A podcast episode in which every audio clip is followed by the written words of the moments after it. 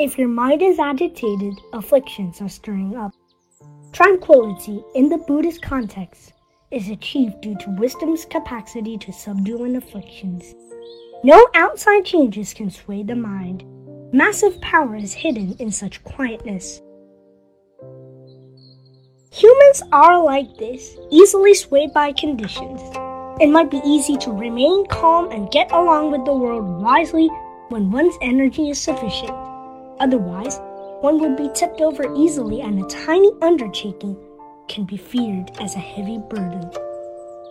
This must be the performance of an untrained mind. To practice the Dharma is to guide our mind to tranquility for a longer time with more joy and more power.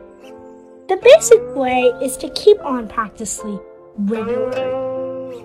For example, read sutras or chant the names of Buddha every day without interruption. This helps our mind to settle down.